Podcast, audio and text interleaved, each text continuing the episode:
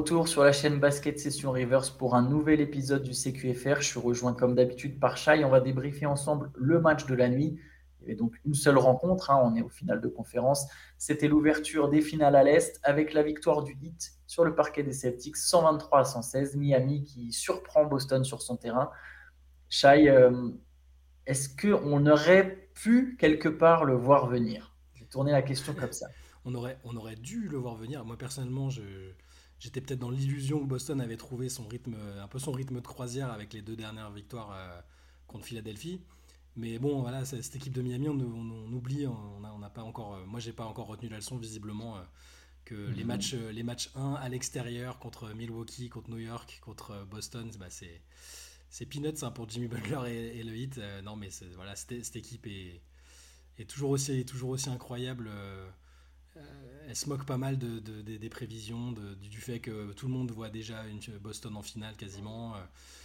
Et là, bah, au contraire, on a vu des Celtics qui étaient euh, bah, un peu fidèles à ce qu'ils nous ont montré dans le mauvais sens du terme en, saison régulière, en playoff, c'est-à-dire avec une bonne première mi-temps, puis des énormes trous d'air après, un troisième carton apocalyptique où ils prennent 46 points dans les dents.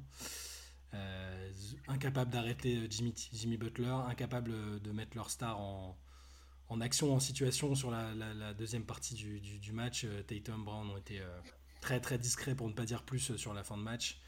Et, au final, Miami qui ne vole rien, qui, fait encore une prestation Miami-esque, si je puis dire, avec la patte Eric Spolstra qui est, toujours aussi importante dans les matchs que Miami arrive à gagner comme ça alors que, je t'ai posé la question en mode aurait pu, effectivement, parce que bon, avec Miami, on n'est jamais au bout de nos surprises, mais aussi si on parle un peu de Boston, parce que quelque part, c'est une équipe, euh, voilà, comme tu le soulignais, qui est capable d'avoir des trous d'air, une équipe qui, depuis le début de ses playoffs, montre des signes d'irrégularité au sein du même match. Et c'est ça qui est assez inquiétant. Et c'est pour ça que je dis qu'on aurait peut-être pu, c'est facile à dire après coup, évidemment, hein, le voir venir, dans le sens où, après une victoire comme ça, éclatante contre les Sixers, beaucoup d'émotions, des efforts. C'est typiquement le genre de moment où n'importe quel être humain déjà se relâcherait et les Celtics au final, bah, si c'est un peu leur marque de fabrique, on aurait pu éventuellement anticiper ce, ouais, bah, ce relâchement tout simplement. J'ai une quote de, Jalen Brown, une déclaration. Il dit voilà, c'est un choix, c'est une décision, euh, c'est une question de mentalité, c'est ce qu'il dit en substance. Il parle de la deuxième mi-temps, il dit on aurait pu revenir avec une autre mentalité, on est revenu, on était beaucoup trop cool. Euh, c'est comme si on jouait un match de, saison régulière et c'est à nous de mettre plus d'intensité. J'ai l'impression que cette déclaration, elle pourrait s'appliquer à tellement de matchs de Boston, ah, notamment sur ces playoffs. À plein, de, plein de matchs de Boston, à plein de joueurs de Boston, à plein, au coach de Boston euh, qui ne prend pas de temps mort euh, dans le troisième où ils se font allumer. il faut attendre le temps mort médiatique, enfin de, la chaîne télé obligatoire pour, pour que ce soit pour que l'hémorragie cesse. Il n'y a que Spolstra qui a pris des temps morts dans ce carton. Hein, et, à contrario, ah, Spolstra. Alors que, alors que c'est Miami qui gagne ce carton 46-25. À, contrario, Boston reprend bien le quatrième carton. Euh, avec un 7-0 je crois et au bout d'une minute 30 Spolstra il, arrête les frais il fait temps mort et il les rebouge et derrière ça, se passe bien enfin, c'est des trucs basiques et un peu bêtes de, de, coaching de, pour casser des dynamiques euh, négatives euh, pour, pour soi ou, ou positives pour l'autre et, et euh, comme on disait un peu, Matsula qui a été très bon sur, la fin de série précédente, bah, il continue d'apprendre un peu sur le tas et de faire des, des, petites erreurs comme ça, enfin ce qui semble être des erreurs et c'est pas c'est bah, un désavantage. Quand, quand en face c'est Spolstra c'est problématique tu vois. Quand si, c'est Doc Rivers auquel on, on va pas s'acharner il a plus de il, est plus là mais, mais ce que je veux dire c'est que pas un homme à terre. Non c'est un, peu ça mais là, là Spolstra on sait que c'est un enfin c'est un maître en la matière donc tu, tu, sais que tactiquement il va exploiter toutes les failles que tu vas laisser. C'est ça. Donc si, si derrière tu les, les petites erreurs elles se payent euh, elles se payent encore plus quoi c'est ce qui est très fort avec Miami, là, exploiter toutes les petites failles. C'est vraiment quelque chose qui marque euh, sur, le hit, c'est que dès qu'ils repèrent une faiblesse, ils vont tirer dessus, ils vont, ils vont, ils vont donc l'exploiter. Et du coup, c'est au coach adverse derrière de, refaire un ajustement.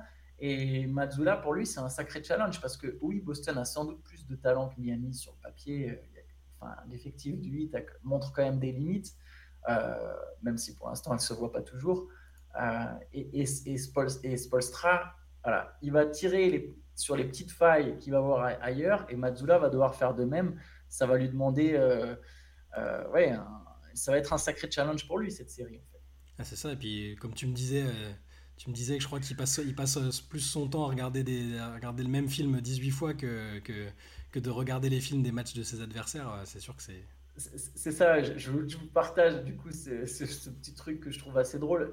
Apparemment, Joe Mazzulla, il regarde quatre fois par semaine depuis le début des playoffs le film The Town qui se passe à Boston, qui est avec Ben Affleck, qui est un bon film. Très bon film, très bon au passage, je, vous le conseille. Mais de là, je ne vous conseille pas de le regarder non plus quatre fois par semaine. Alors du coup, je ne sais pas si c'est le marketing américain où un gars s'est dit, vas-y, dis-leur qu'il le regarde quatre fois par semaine, ça va faire bien. Et où le journaliste qui en a rajouté. Et du coup, en tout cas, si c'est ça, si c'est juste la question marketing, je trouve ça ridicule. Tu n'as pas besoin de dire qu'il regarde quatre fois.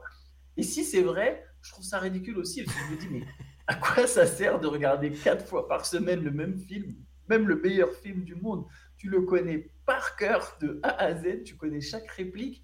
Pourquoi tu veux le regarder quatre fois par semaine? On va regarder plutôt les matchs du hit quatre fois par semaine pour essayer de trouver une faille. Quoi. Mais, je, pense que, je pense que les coachs, ils aiment bien ce côté, euh, enfin, qu'il y ait des détails un peu biographiques à raconter après sur leur, leur, leur méthode et tout, tu sais. Enfin, le, le Phil, Phil Jackson qui, qui, qui, donnait un livre à lire à ses joueurs, un livre spécifique ciblé pour eux. Euh, Là même récemment, Doc Rivers qui filait un morceau à écouter à James Harden et derrière on, on, lui parle plus de ça que de l'ajustement tactique en question. D'ailleurs, on a bien vu, ils s'entendent super bien apparemment. Oui, super. James Harden a demandé, selon Woj, Harden voulait plus que Doc soit coach et une heure, une heure et demie après, il était. Mais ils sont, ils sont, ils sont ok, il avait dit euh, James. Hein. Ouais, ouais c'est vrai, ils sont ok. Heureusement qu'il lui a envoyé le son gospel alors. Mais oui, non, mais je, je, vois ce que tu veux dire sur l'aspect. Euh, ça donne un petit peu. de toute façon, il y a toujours beaucoup de narration. Hein. Bien sûr. Mais oui, sacré challenge pour Mazzula. Euh, il y a quelque chose que j'aime bien avec Miami, c'est que donc première série contre Milwaukee, il la joue ultra offensif. Hmm. Euh, c'était la meilleure attaque des playoffs sur le premier tour. Deuxième série, ultra défensif, c'est la meilleure défense de, des playoffs sur le deuxième tour.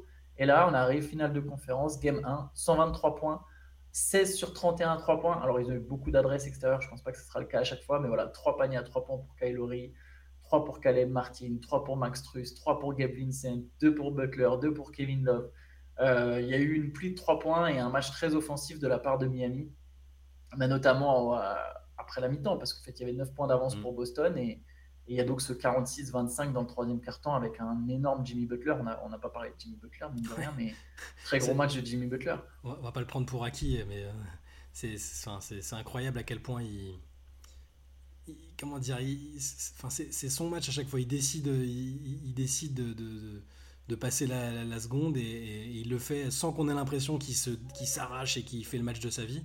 Mais il sort, euh, dire, il sort une, une prestation encore. Euh, enfin de, très très très haut niveau. Et des deux côtés du terrain, c'est aussi ça qui fait la différence avec plein de joueurs, c'est que euh, Spolstra l'a dit après, hein, il c'est un, joueur élite des deux côtés du terrain. Là, il fait 35 points, 7 passes, 5 rebonds, 6 interceptions euh, à 12 sur 25. Et, euh, et la stat marrante, enfin, qui montre un peu l'excellence de la, de perte de Butler, c'est qu'il n'y avait que deux joueurs avant lui dans l'histoire des playoffs qui avaient fait au moins deux matchs à, à 35 points, 5 passes, 5 rebonds et 5 interceptions au minimum donc dans la même campagne de playoff. C'était Michael Jordan qui l'a fait sept fois. Normal, tout va bien. Et, Allen Iverson qui l'a fait deux fois, c'est ce qui est déjà beau. Euh, ces matchs all-around comme ça qui sont. En fait, qui, ils payent moins de mine, tu sais, que les, énormes triple-doubles qu'on peut voir. Euh, voilà, euh, que, du Jokic ou qu'on voit, et c'est admirable, hein, c'est fantastique de faire des matchs comme ça, mais ces matchs comme ça ultra complets où tu es, à au moins 5 unités dans chaque truc, c'est c'est quand même que tu as laissé, tu vraiment mis ta marque sur le match et Butler, euh, bah, c'est ça. Pour moi, c'est la marque de fabrique Butler. tu marques ton, tu laisses ton empreinte partout et, euh, ils, ont, ils ont absolument pas réussi à le gêner. Et, il a entraîné tout le monde dans son siège parce que les autres, tu as 4 joueurs qui mettent 15 points, à Debayo qui en met 20, l'adresse globale, l'adresse à 3 points, tout était, tout, était parfait. C'était un super match, pour une super deuxième mi-temps en tout cas pour Miami. Oui, parce que comme souvent, en fait, il a été le moteur. Il met 20 de ses 35 points après la mi-temps, après la première mi-temps, donc en deuxième mi-temps. Euh, c'est lui qui mène, euh, qui mène le comeback, c'est lui qui mène la révolte. Euh, c'est lui le meilleur joueur sur le terrain. On sait que ça compte en playoff. voilà, Butler toujours au rendez-vous, alors qu'au final, Tatum et Brown, tu l'avais dit, ont été beaucoup plus discrets à la fin. Pas un seul, pas un seul tir, pas un seul tir pour, pour Tatum dans le quatrième carton. C'est là, là, où on l'attend, c'est là où, on l'a, où il a répondu euh, plus que présent sur le match euh, d'avant, mais je sais pas s'il a laissé trop d'influx euh, émotionnel, trop d'énergie dans le match précédent, mais là, là, il, a eu, il, a eu, du mal et il perd trois ballons dans les cinq dernières minutes quand ils sont encore à portée de tir, ils sont qu'à 5 points. Ça peut, il y a un enchaînement de mauvais choix, de mauvaises décisions et d'actions de, de, perte de balles et de tirs ratés pour Boston à la fin. Et Tatum, il, rate, il perd trois ballons. Jalen Brown en, en, perd 6, donc plus de la moitié de, de, l'ensemble des, des, des, balles perdues par, par Boston. Donc là, là c'est les, deux n'ont pas, ont pas répondu présent. Brown a un peu blessé à la main, ça s'est vu sur, sur quelques séquences quand même. Il s'est blessé quand, en dunkant euh, euh, à la fin du match 7 contre Philadelphie. Euh, il s'est blessé à un moment où Boston menait de plus de 20, 20, 20 presque 30 points. Dans le quatrième quart-temps, il n'avait rien à faire sur le terrain et évidemment, il se blesse à la main. Je veux dire, déjà, nous, je me souviens quand on regardait ce match, on se parlait sur WhatsApp, on se disait, mais pourquoi Tatum et Brown sont encore sur le terrain? Il y avait volonté d'humilier les Sixers. Et au final, bah, voilà, le karma, c'est que Brown, il se blesse un peu à la main et du coup, là, il est gêné. Ça aussi, pareil, niveau coaching, bon, on va pas en mettre une couche sur Mazzula, mais il y a des petits détails comme ça qui, qui, pèsent en fait à ce niveau. À ce niveau, contre une équipe comme Miami, les détails, ça compte. C'est ça, tu peux, contre Miami et, plus précisément contre Spolstra, dont on, voilà, moi je me lasse pas de dire du bien de lui parce que je pense qu'il le mérite et que, enfin, chaque fois je repense au fait que tu as des joueurs du 8 euh, au début. Euh, de, l'expérience avec LeBron et tout, qui sont allés voir Pat Riley pour lui demander d'arrêter les frais et qu'avec Spolstra ça passait pas. Euh, enfin, voilà, ça, Et là, tu vois qu'aujourd'hui, quelques années plus tard, il est considéré comme quasiment le meilleur tacticien du, du, jeu. c'est voilà, c'est admirable. une équipe coachée par Spolstra, et même celle-là, même avec juste une star un, plus un All-Star quand même à des Bayo, c'est quand même pas n'importe qui, il hein, n'y a pas de problème. Ouais, Surtout quand il est fort offensivement comme ça. très très bon lieutenant, membre de Team USA, c'est un bon joueur. Mais tous les autres autour, on le, on le, dit à chaque match, mais des joueurs non draftés qui. Tu sais pas ce qu'ils donneraient ailleurs euh, en dehors de cette culture du 8. Euh, tu sais, tu sais, on peut pas savoir. Euh, sur le papier, ils auraient peut-être même pas eu de contrat à l'heure actuelle. et, tu peux, donc tu peux pas laisser la moindre ouverture, la moindre marge de manœuvre à, une équipe comme lui. Et faudra voir si Boston va le comprendre à un moment dans la série. C'est toujours. Euh, tu vois, contre Philadelphie, ils ont mis 7 matchs à comprendre qu'il fallait faire courir Embiid, mettre du rythme pour fatiguer. et euh, eh ben là, j'espère pour eux qu'ils sauront euh, les prendre au sérieux plus rapidement que bah, qu'avant que ce soit trop tard. ouais, parce qu'en tout cas, en fait, là, donc perdre un match, bon, ça n'a rien de dramatique. Hein. Évidemment, même, même en ouverture de série, par contre, comme Boston joue à domicile, le game 2, il y a déjà presque interdiction. Enfin, il y a quasiment interdiction de perdre. Si tu te retrouves mené 2-0 avant d'aller jouer à l'extérieur, là, ça devient quand même nettement, nettement plus compliqué. Euh, donc, il y a déjà de la pression qui est mise pour le Game 2. Après, les Celtics ont tendance à plutôt bien supporter la pression dans le sens où ça les pousse un peu à jouer pour de vrai. Euh, j'ai l'impression que le problème de cette équipe de Boston, c'est que, voilà, je vais me répéter, mais elle joue 30 minutes par match. Et du coup, des fois, ils sont, enfin, c'est tellement fort que par moment, 30 minutes, ça peut suffire mm. pour gagner. Mais au final, il laisse filer plein de matchs en cours de, en cours de, playoff parce que voilà, il, y a un manque de régularité qui est, qui est handicapant. Là, j'espère pour eux qu'avec la pression, ce game 2, ils vont se dire bah non, on n'a pas le choix, il faut jouer. Bon, j'ai l'impression qu'ils savent le faire, mais, mais ça m'inquiète pour, euh, pour leur le, big picture, comme disent les mm. Américains. C'est qu'à un moment, tu vises le titre et tu ne gagnes pas un titre comme ça. Quoi à moins d'avoir Kevin Durant et Stephen Curry dans ton équipe, je suis pas sûr que tu gagnes un titre en jouant 30 minutes sur 48. Bon, en tout cas, on verra. Donc, on verra le game 2, on débriefera ça. Alors, le game 2 est vendredi soir, donc on le débriefera lundi. Mhm. Ce soir, il y a le game 2 entre les Nuggets et les Lakers. C'était un superbe game 1. Si on pouvait avoir un match à peu près du, même acabit, ça serait, on serait vraiment gâté pour le coup là, parce que cette série est aussi très très belle entre Los Angeles et Denver. Ouais, ultra spectaculaire le premier match. Euh, on, espère que ce soit. Il y a de bonnes chances que ce soit comme ça toute la série si, euh, si les Lakers arrivent à, bah, faire ce qu'ils ont fait dans, ce match 1, c'est-à-dire ne pas, prendre, ne pas plonger euh, mentalement euh, face, à, face à, à, Denver qui déroule, parce qu'ils auraient pu, on l'a dit la dernière fois, ils, auraient pu en prendre 40 hein, s'ils n'avaient pas relevé la tête. il y a beaucoup d'équipes qui auraient complètement craqué. Voilà, quand tu vois Jokic qui, qui, rentre des ah. tirs improbables et tout. Ouais, j'étais perdu. Ah. ah c'est bon, c'est revenu ouais, voilà, si les Lakers arrivent à, avoir ce même état d'esprit, voilà, ça, peut le faire. Mais euh, moi, je m'attends, je m'attends encore à un match spectaculaire, à une série spectaculaire, et euh, on va voir ce que ça va donner. Ouais, on suivra ça et nous on débriefera ça évidemment demain. Euh, petit point hors playoff, mais qui, peut, qui est lié toujours à la loterie. Donc on a beaucoup parlé de la loterie hier.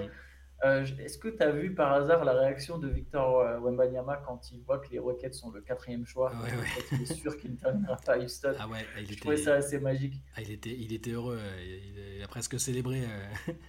c'est, bah, ça montre un peu ce qu'on pensait quand, quand on parlait des destinations possibles ou des, des plus excitantes. Alors il y a, y une part de subjectif, de, des équipes qu'on aime bien et tout ça, mais on était à peu près tous d'accord, à part bah, des fans des Rockets, ce qui, ce qui s'entend très bien. hein, euh, que- Et Benjamin Moubèche. Et Benjamin Moubèche. Je, je le mets sur. Je le mets, voilà, l'affiche. Euh, bah, on était tous d'accord que pour dire que le, bah, le travail effectué les dernières années à Houston n'était pas foufou, que les joueurs, euh, ça ressemblait plus à une équipe de, de AAU où chacun brille dans son côté, fait des stats, mais, mais sans qu'il y ait un vrai développement. Enfin, on avait un peu peur qu'ils tombent dans, dans cette situation-là et que, et que ce soit pas aussi simple qu'ailleurs dans une autre structure. Donc euh, ouais, je, peux- comprendre qu'il ait été soulagé. Et paradoxalement, tu vois, c'est pas du tout la région ou quoi, parce que va, c'est le Texas et il va à San Antonio, et il, a l'air d'en être, euh, être ravi. Donc là, c'est vraiment, c'est pour ça que c'est, important les organisations, la culture dans les organisations, tout, ça, tout, est important et les joueurs le, voient et se passent le mot forcément.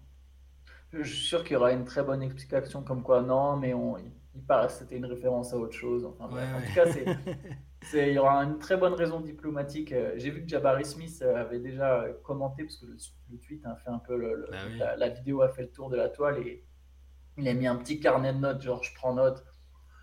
Ouais. Très hâte de voir les Rockets jouer les Spurs. On verra ce que ça va donner, quelles, ont, quelles notes ont été prises. Mais, euh, mais bon, voilà. Après, ouais, comme quoi, tu vois, Victor, il disait, ouais, il n'y a pas de mauvaise franchise.